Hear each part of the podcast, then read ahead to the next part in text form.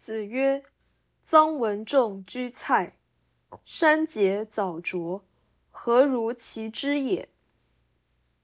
孔子说，臧文仲居于蔡地时，房屋雕梁画栋而极其奢华，这样的人怎么可能有知识呢？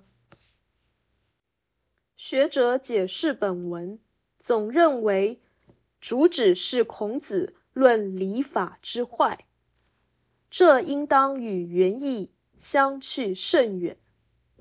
这句话其实是说，重视物质享受的人一定不是智者，因为知识是心灵探索之所得，而心与物不能两全，物欲太重，一定会自我蒙蔽，陷于无知。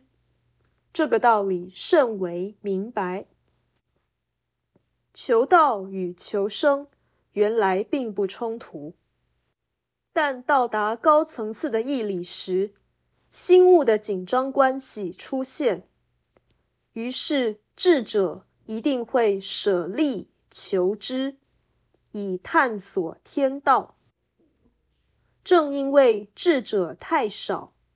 而企图义利两全的人太多，孔子这句话又成为学者眼中维护礼教的教条，何如其之也？